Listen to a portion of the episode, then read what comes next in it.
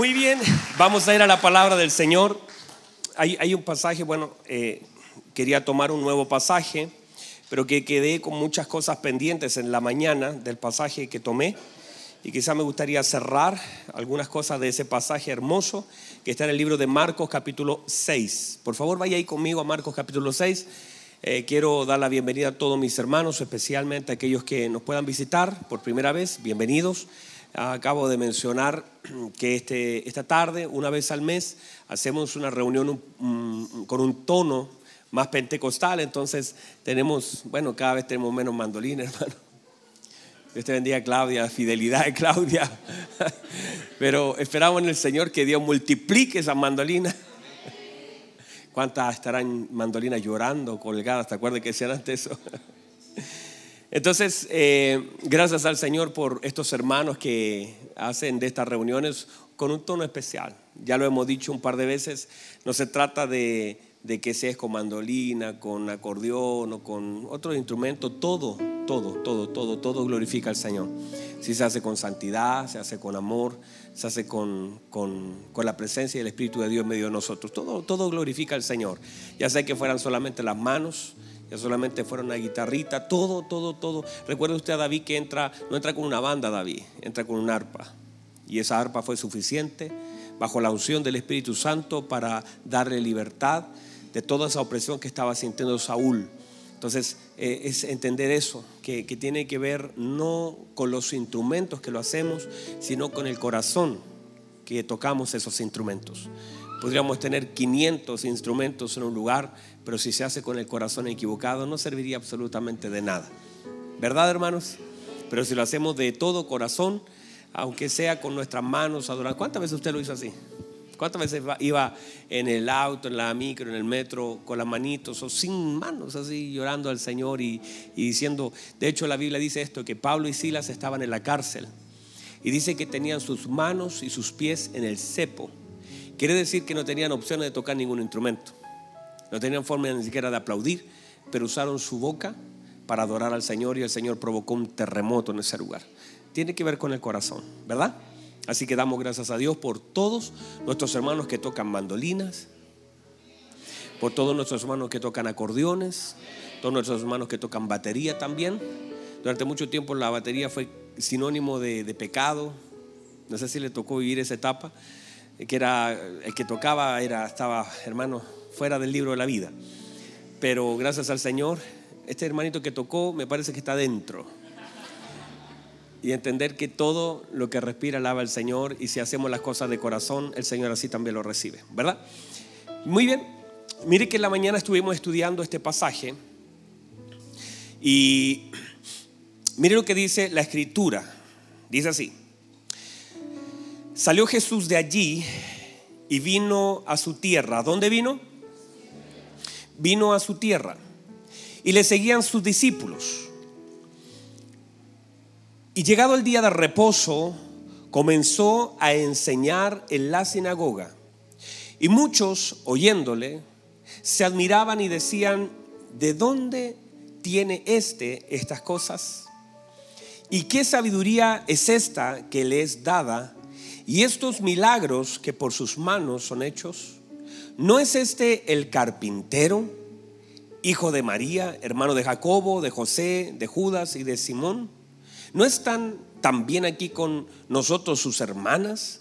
Y se escandalizaban de él. Mas Jesús les decía, no hay profeta sin honra, sino en su propia tierra y entre sus parientes y en su casa. Y no pudo, mire qué triste esta palabra, Qué triste, qué trágica. Y no pudo hacer allí ningún milagro. ¿Qué no pudo hacer? Solamente sanó, dice, pero milagros no pudo hacer. Dice, salvo que sanó a unos pocos enfermos poniendo sobre ellos las manos. Y estaba asombrado de la incredulidad de ellos y recorría las aldeas de alrededor enseñando. Tome asiento, por favor. Muy bien. Mira, ahora el baterista se transformó en camarógrafo. ¿Ve que son útiles? Me los criticaban tanto y ahora mire. Pongan atención a esto. Vamos, vamos a, comenzar a hablar y hemos comenzado a hablar sobre unos días atrás acerca de la importancia de la honra. Diga conmigo honra.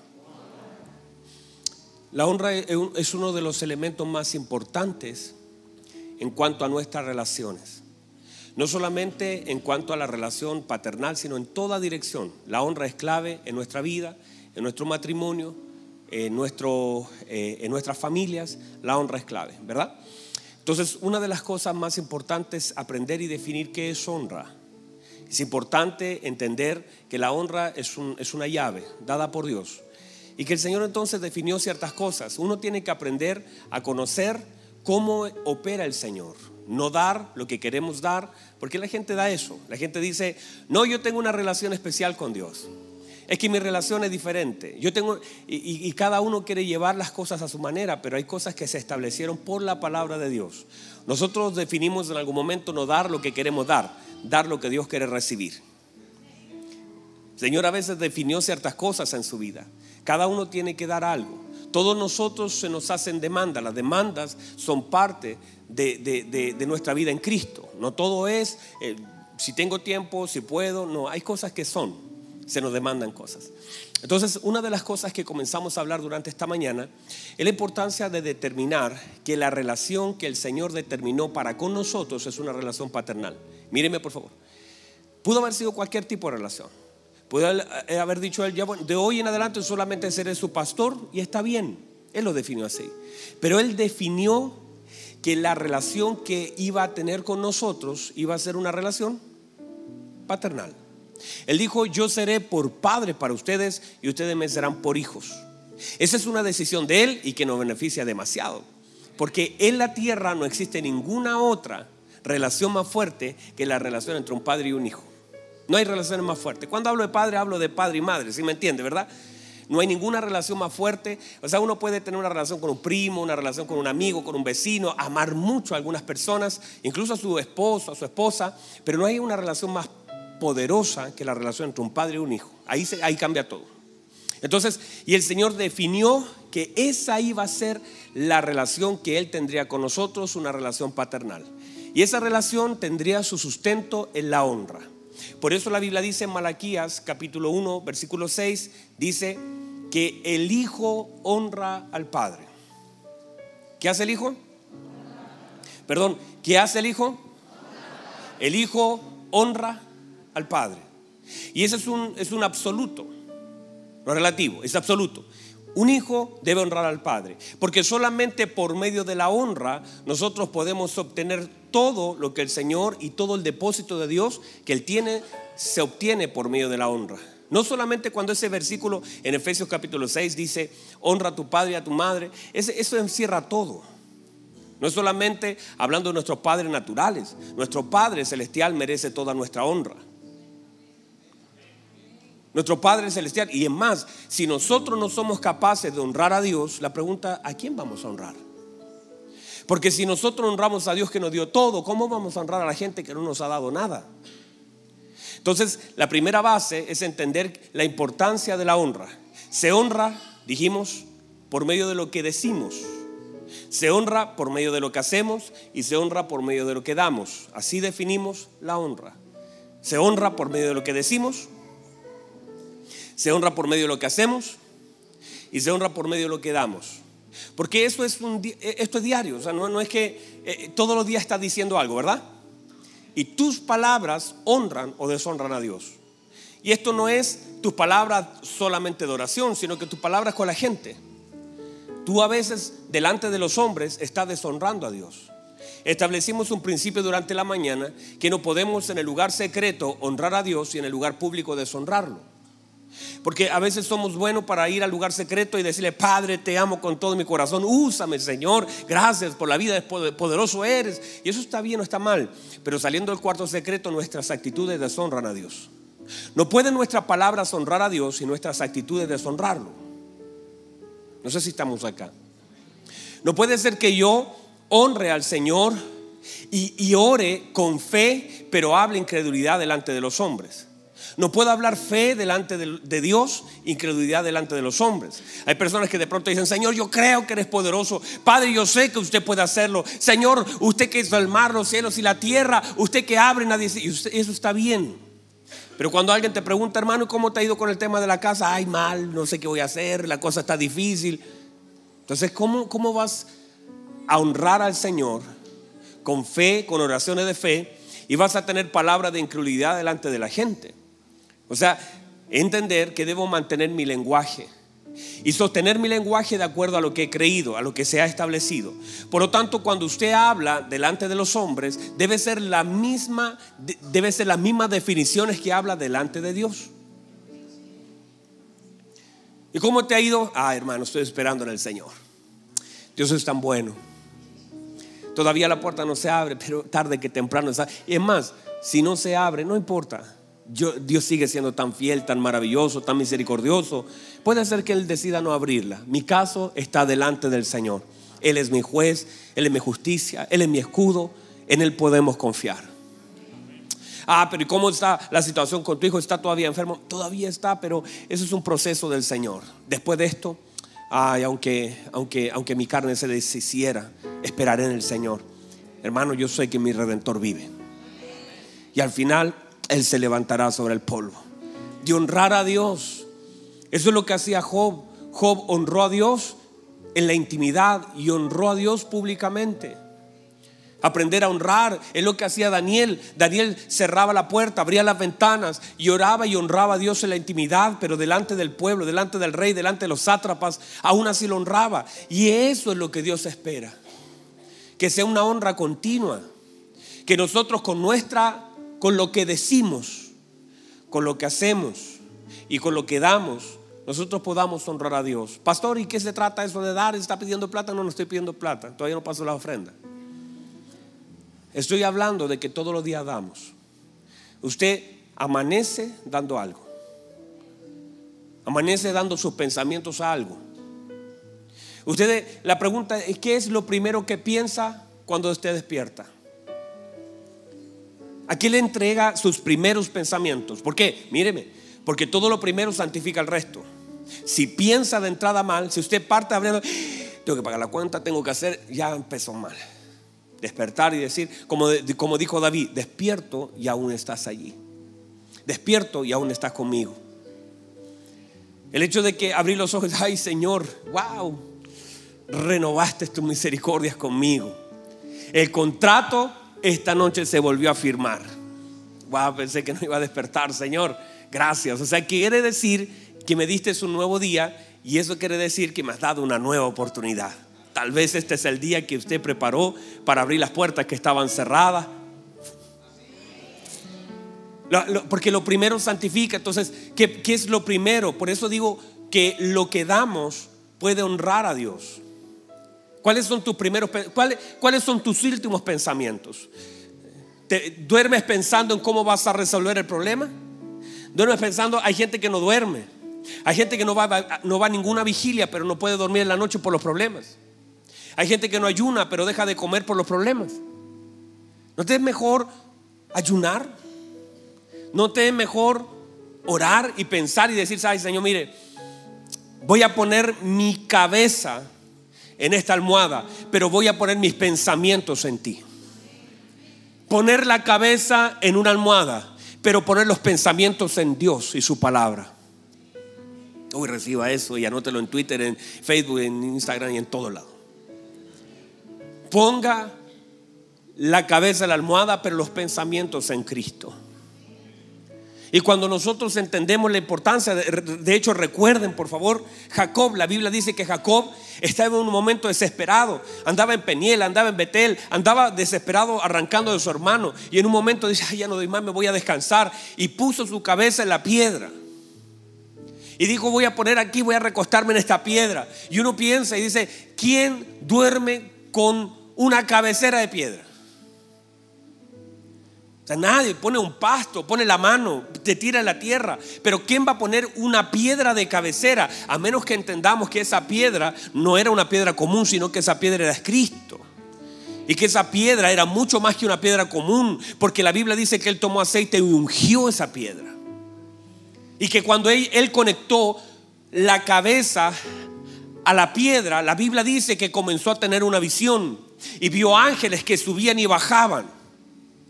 Entender entonces que cuando nosotros cerramos los ojos, nosotros no nos desconectamos, sino que quedamos conectados a algo. Mucha gente en la noche comienza a soñar cada cosa, hermano. A mí me digan mil sueños semanales. Pastor, soñé con un dragón que se lo comía a usted. ¿Qué significa?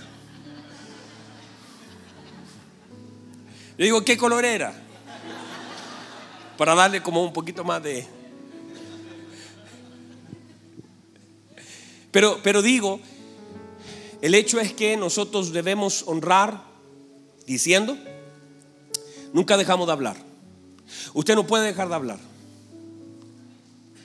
Gracias, hermana. Sobre todo la, no dejamos de hablar. No dejamos de decir algo, pero decimos, por eso es importante definir, porque lo que hablamos tiene que ver con la abundancia del corazón. Por lo tanto, la pregunta es, ¿qué estamos hablando? Y, lo que decimos, la segunda pregunta, ¿honra a Dios o no honra a Dios? Cuando las preguntas, porque la vida misma te hace preguntas, ¿qué estás respondiendo? ¿Qué sale de tu boca? ¿Sale confianza, sale incredulidad? ¿Honras a Dios delante del horno de fuego o tiemblan tus rodillas delante de Él? ¿Desconfías de tu Señor? Es fácil, todos nosotros nos es fácil adorar a Dios con la puerta abierta. El problema es cuando la puerta se cierra. Adorar a Dios con la puerta abierta es sencillo porque ves todo lo glorioso. El problema es cuando la puerta está cerrada y Dios día tras día, es más, parece que le ponen un cerrojo nuevo cada día. Y aprender a amar a Dios y a confiar en Él con la puerta cerrada es difícil, es posible, pero es difícil. Y Dios prueba el corazón del hombre en sus palabras. Abraham se cambió el nombre de Abraham a Abraham. Por 25 años sostuvo su nombre. Por 25 años la gente le decía, padre de multitudes, padre de multitudes. Y veían cada día a su esposa que se envejecía un poco más. Veían que Abraham cada día estaba un poquito más encorvado. Por 25 años él sostuvo una promesa en su nombre. No serás Abraham, serás Abraham, que quiere decir padre de multitudes. Y cuando le decían, ay, ¿dónde está tu multitud? No, no, no, no se ve, pero está. Que no se vea no quiere decir que no esté. Reciba eso, por favor.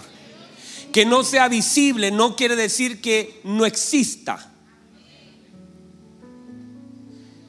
Entonces, cuando tú sostienes las cosas por tiempo, habla de tu fe, habla de tu honra a lo que Dios ha dicho. Porque si fue el Señor que ha prometido cosas, nos sostenemos en sus promesas. No inventes promesas. Sosténle las que existen. No tenemos que inventar promesas. Ya hay suficientes en la Biblia. En esas debemos sostenernos.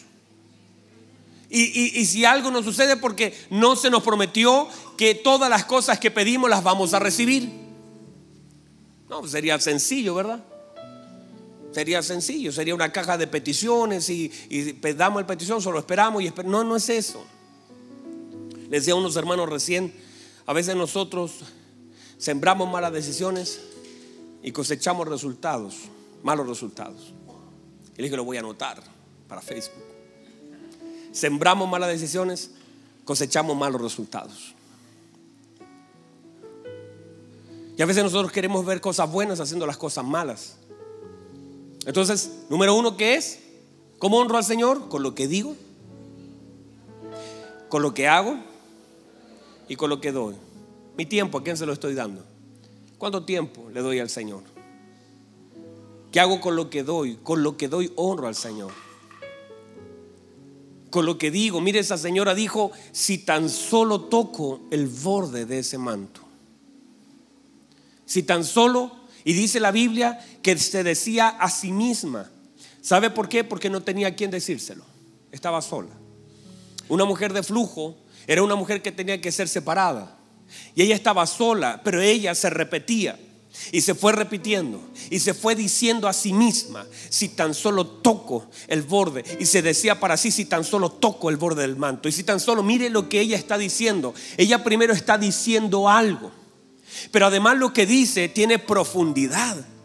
Porque lo que ella está diciendo, estoy convencida que el manto de ese hombre está ungido.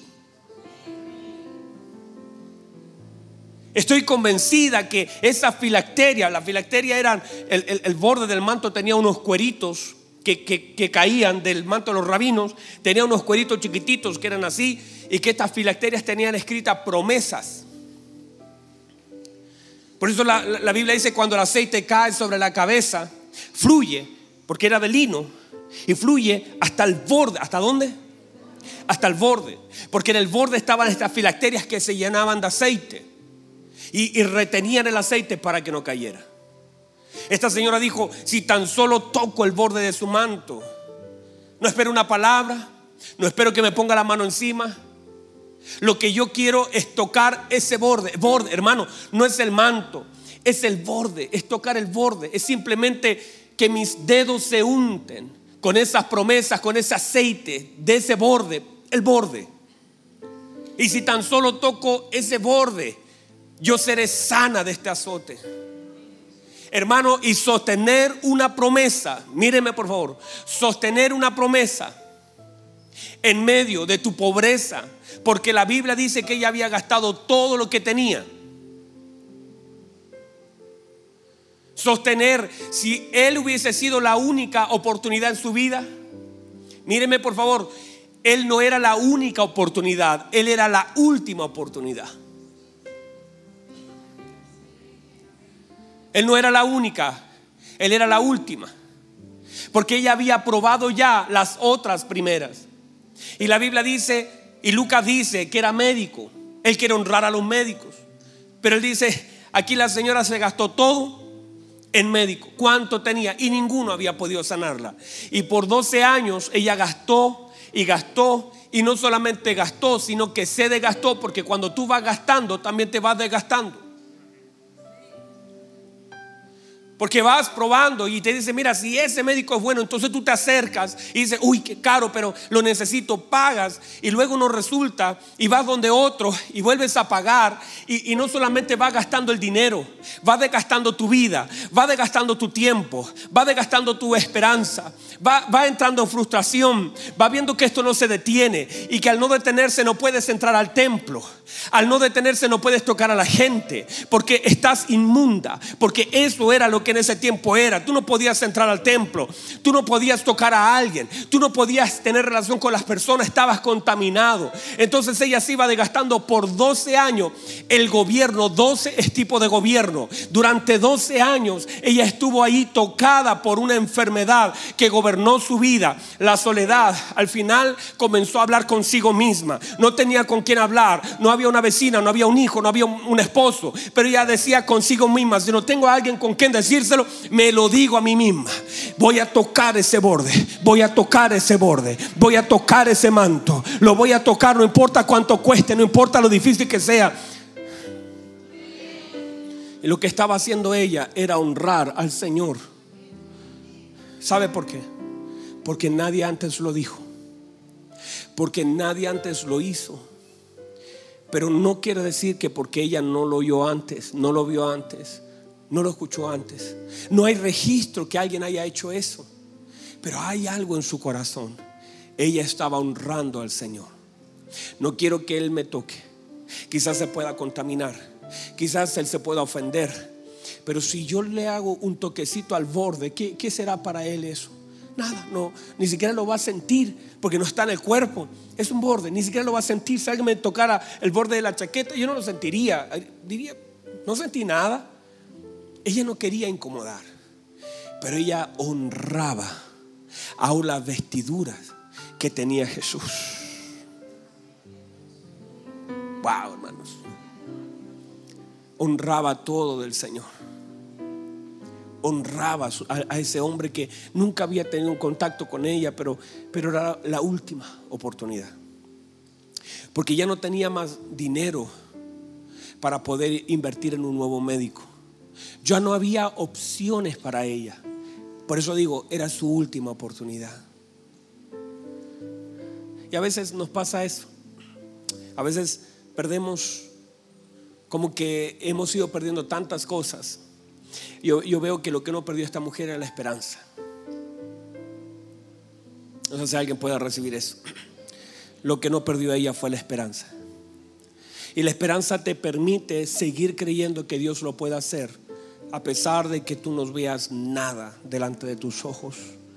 Y yo creo que la esperanza es algo, por eso la Biblia dice, ahora permanece la fe, la esperanza y el amor. Entender la importancia de la esperanza en nuestro corazón. Creer que aunque no lo haya visto, seguir creyendo que lo puedo ver. Seguir esperando que todavía no está todo terminado. Seguir pensando, ay, todavía han pasado años. Después de 12 años la pregunta es, ¿quién sigue intentándolo? Después de 12 años, ¿por qué no te rindes? Después de 12 años ya lo perdiste todo. ¿Para qué seguir esperando algo? 12 años no será mucho. Mejor nos rendimos. ¿Para qué vamos a ir a otro médico? Pero ella no se rindió. Y cuando la Biblia dice, oyó hablar de Jesús, por eso la fe viene por el oír. Ella oyó hablar de Jesús. Y cuando oyó hablar de Jesús, dijo, uy, no, no, no me puede tocar, quedaría contaminada. Ella no sabía que él no se contaminaba. Pero dijo, yo lo voy a tocar a él. Y si, toco, si tengo la fuerza para tocar solamente el borde de su manto, y note por favor, el borde del manto estaba en el suelo, por lo tanto ella tenía que agacharse, llegar al suelo y de alguna u otra forma estirar su mano y tocar. Pero después de 12 años, cuando ella pone sus dedos en las filacterias y toca el borde, ella sabe. La Biblia dice que inmediatamente el flujo se detuvo. Por primera vez en 12 años, ella sintió que la vida, la sangre es vida, que la vida le que, se detuvo. Ella se estaba muriendo poco a poco. Y por 12 años, de pronto, por primera vez, siente que algo cambió en ella.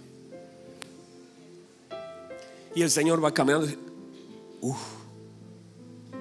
Mire lo que dice la escritura, empieza a mirar Maestro, ¿por qué no detenimos? Estaba Jairo diciendo, Señor, vámonos, vámonos, vámonos, mi hija está muriendo, vámonos. Dijo, no, pero momentito, aquí, aquí pasó algo.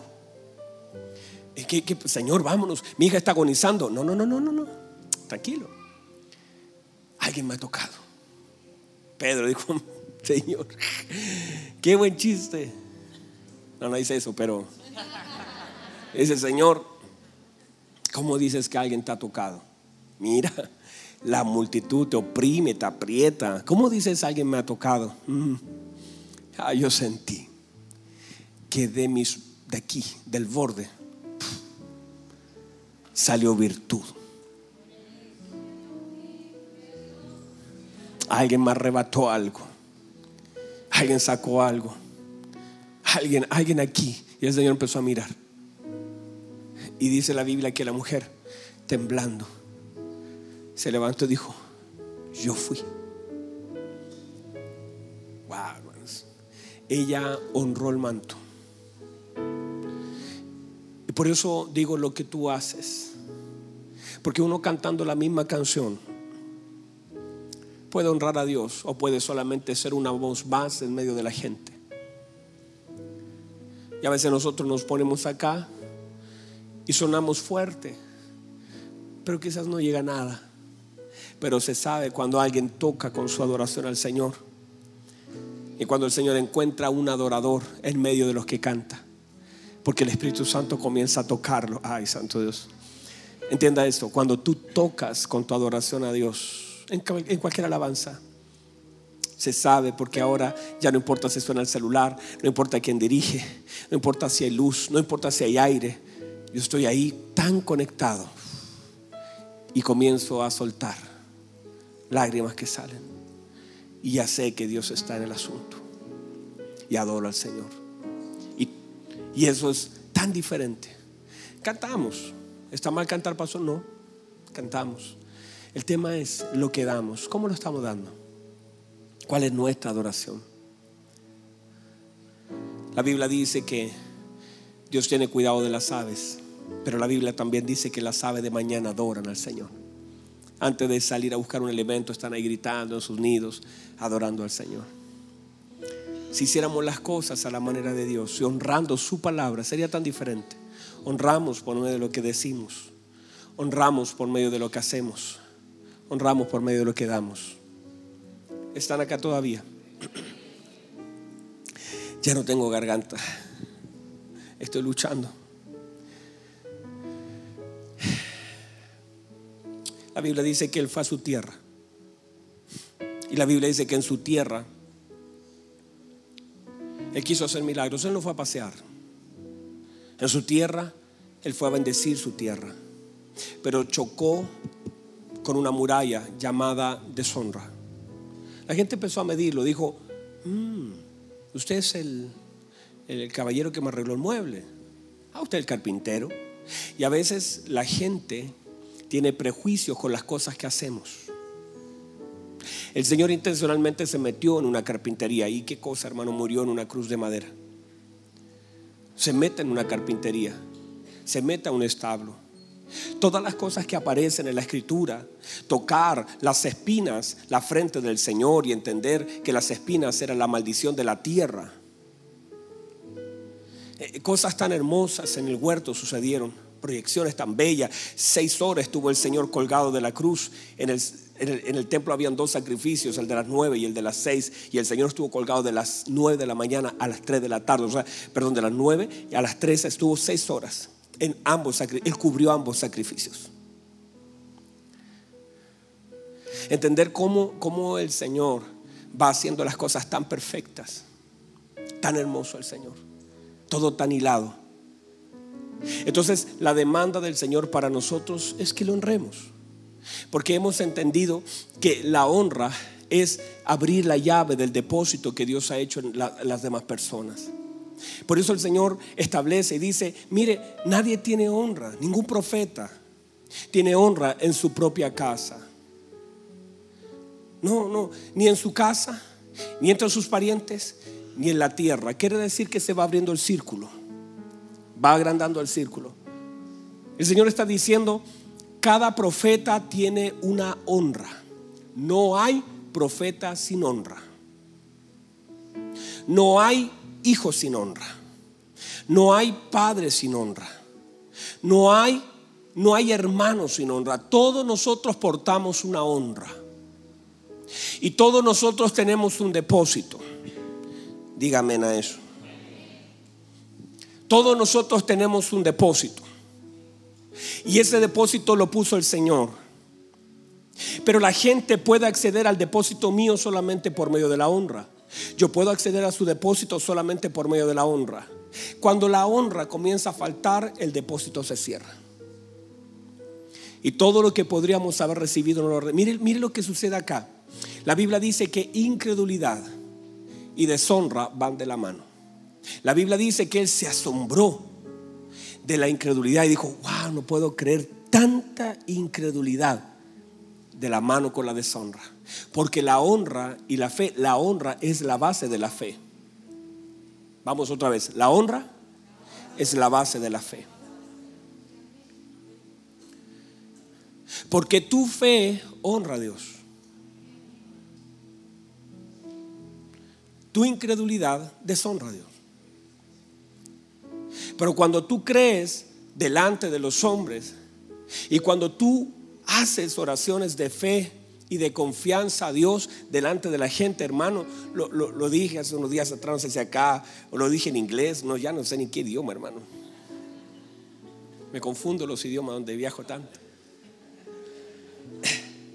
Pero, pero como una convicción es mejor que una campaña evangelística. Cómo una, una convicción de un hombre puede afectar, hermano, no solamente a una persona, sino a una nación entera. Cuando tú eres una persona de convicción y tus convicciones honran a Dios. Como el Señor mismo, el Señor mismo respalda la convicción de sus hijos. ¿Están acá todavía? Déjenme cerrar con esto. Llega, está Daniel. Daniel. Daniel, un varón muy amado. Daniel, de esos hombres que uno dice, Wow, qué tremendo hombre de Dios. Y gracias a Dios por la vida de los Danieles en la escritura. Amamos los Pedros. Aprendemos de los David. Pero esos Danieles que usted ve a los 15 años llenos de convicciones, llegar a sus 85 años con las mismas convicciones. ¿Sabe lo que yo veo? Que sí se puede ser fiel al Señor y no tener una caída en medio para justificarla como un David, que no está mal, Dios perdone y eso está bien, pero yo digo, sí se puede levantar una generación que ama a Dios desde su niñez hasta su vejez. Ah, que reciba eso. Daniel nos enseña eso.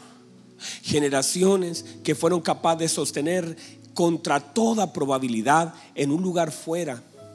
Mire, a Daniel le cambiaron la lengua, le cambiaron sus vestidos, le cambiaron su comida, le cambiaron su nombre. Pero siguió siendo el Daniel amado por el Señor. Babilonia dijo, le tengo que cambiar las cosas, le voy a cambiar el vestido, le voy a cambiar la comida. Durante dos años le enseñaré la lengua caldea. Durante todo eso lo voy a alimentar con comida del rey. Pero siguió siendo Daniel.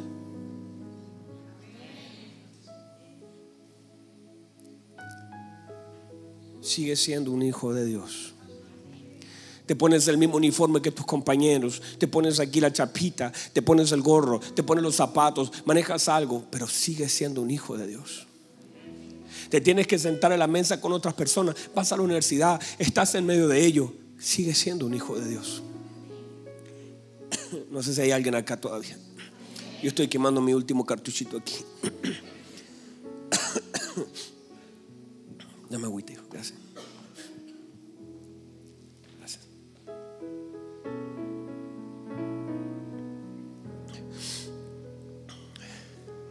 Y Daniel, uy, ahora sí, ya. Dos horas más, póngame hermano. Daniel, un hombre de convicciones. Un hombre con 15 años, hermanos. Y yo pienso, la adolescencia le tenemos tanto temor sin Cristo debe ser muy terrible. Con Cristo podemos marcar la diferencia. 15 años y Daniel parado diciendo, muchachos, no nos contaminemos con la comida del rey. Quizás hasta comerla no, no era ni pecado, tal vez después, años después sí la comió, pero es entender la convicción.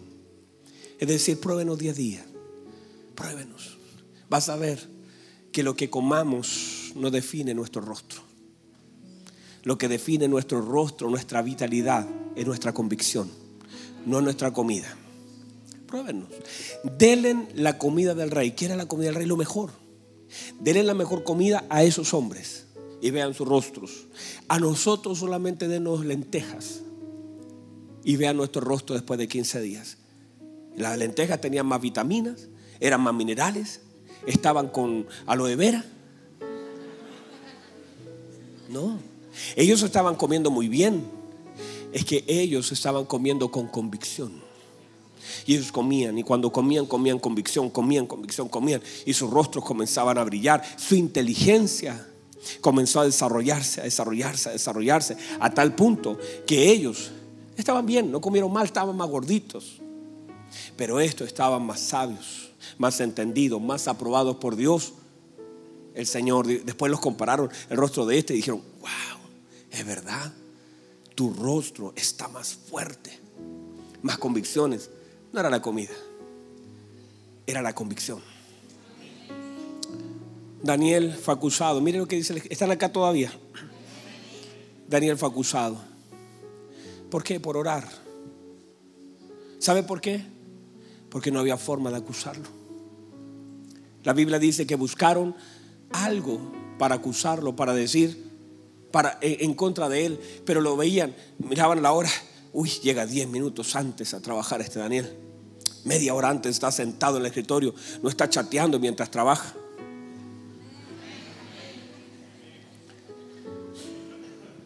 No está sacando la vuelta, no, no, está hablando mal de otros compañeros. ¿En qué lo podemos acusar? No hay forma de acusarlo. Mire, la Biblia dice que buscaron y no hallaron nada por qué acusarlo igual que esta hermosa iglesia. Sus trabajos, hermanos, se hablaron con su jefe.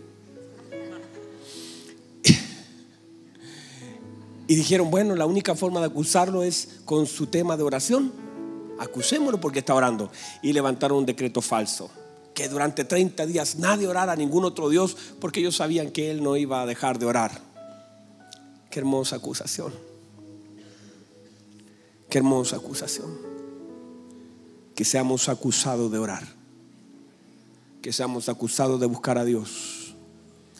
Que seamos acusados de leer su palabra. No en el trabajo. No así como a los tiempos. No, pero que la gente diga, uy, pero impresionante. Todos los días ya nos tiene cansado.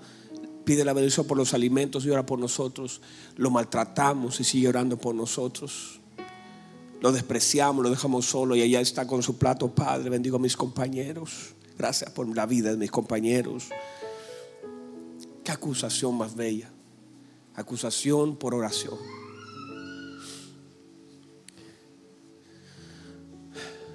Ese día cuando lo descubrieron orando, tuvieron que echarlo al foso de los leones, pero para el rey fue tan duro el asunto.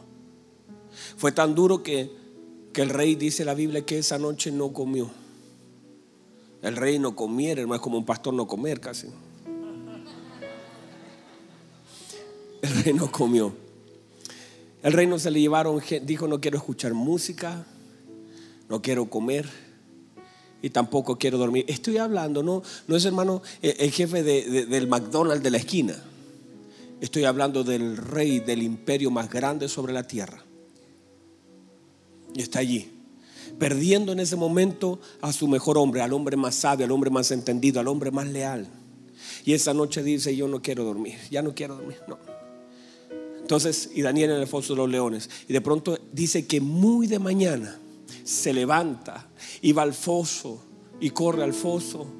Y, y el rey, hermanos, manda un grito, Daniel,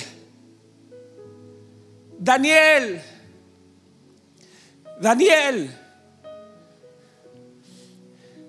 Daniel, al Dios que tú continuamente sirves, ha podido rescatarte de las garras del león. Daniel, Daniel, al Dios que tú continuamente sirves, debemos cantar, debemos adorar, debemos orar al Dios que tú honras, al que le das el mejor tiempo, al Dios que has amado durante tantos años, al Dios que con tus palabras has honrado, con tus acciones has honrado, al Dios que le has dado tu vida, te ha podido librar de las garras del león. Dentro del foso una voz, oh rey viva para siempre.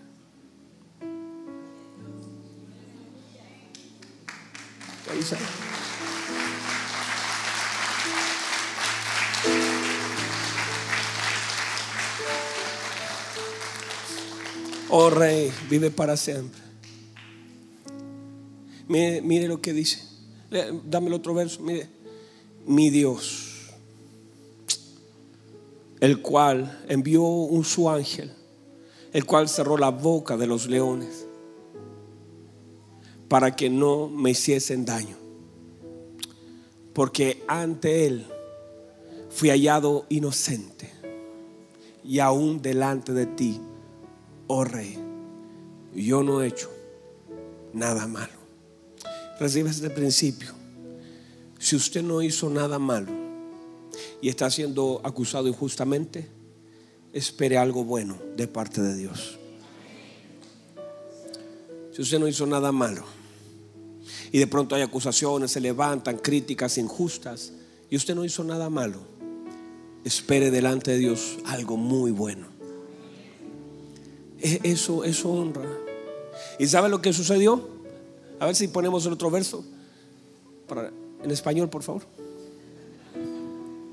Dice, entonces se alegró el rey en gran manera a causa de él. Y mandó a sacar a Daniel del foso. Y fue Daniel sacado del foso. Y ninguna lesión se halló en él.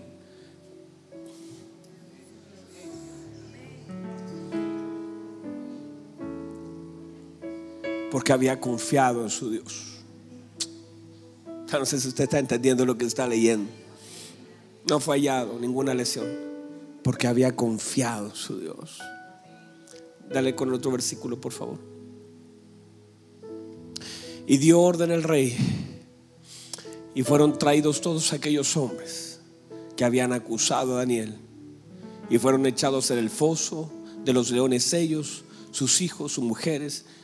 Y aún no habían llegado al foso, al fondo del foso, cuando los leones se apoderaron de ellos y quebraron todos sus huesos. El otro verso, amigo. Entonces el rey Darío escribió a todos, ¿a cuántos? A todos los pueblos, naciones y lenguas que habían en toda la tierra. Paz o sea multiplicada. De parte mía es puesta esta ordenanza, que en todo el dominio de mi reino todos teman y tiemblen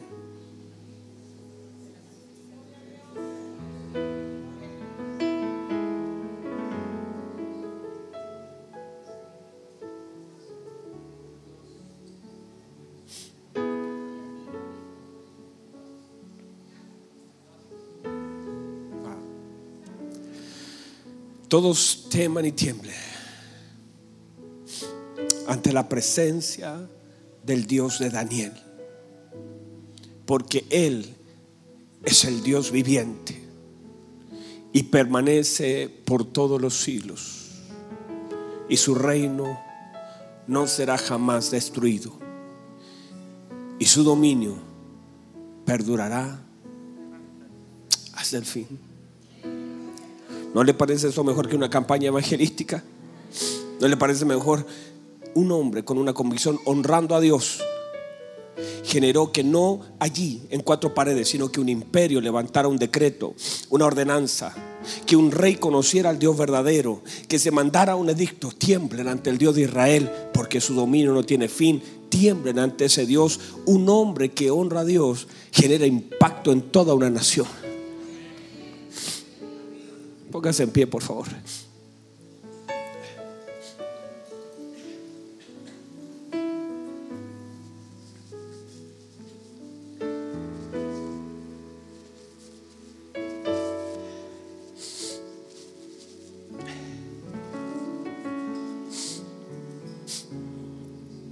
Vamos a cerrar sus ojos un momento. Oh, yo no sé si usted puede sentir.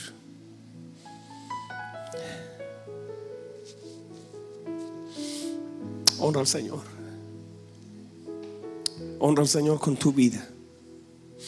Honra al Señor con tus palabras. Dale lugar al Señor en tu vida.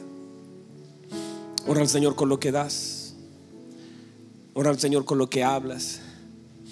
Honra al Señor con lo que haces. Honra al Señor en privado. Honra al Señor en público. Confiésalo delante de los hombres. Y no habrá ningún lugar de donde Dios no te pueda sacar. No habrá nada que Dios no pueda cerrar y nada que Dios no pueda abrir delante de ti. Y tu convicción y tu honra lo honrarán a Él, pero Él te honrará a ti. Cuando un hombre honra a Dios, Dios honra a ese hombre. Cuando un matrimonio honra a Dios, Dios honra a ese matrimonio. Cuando una iglesia honra a Dios, Dios honra a esa iglesia.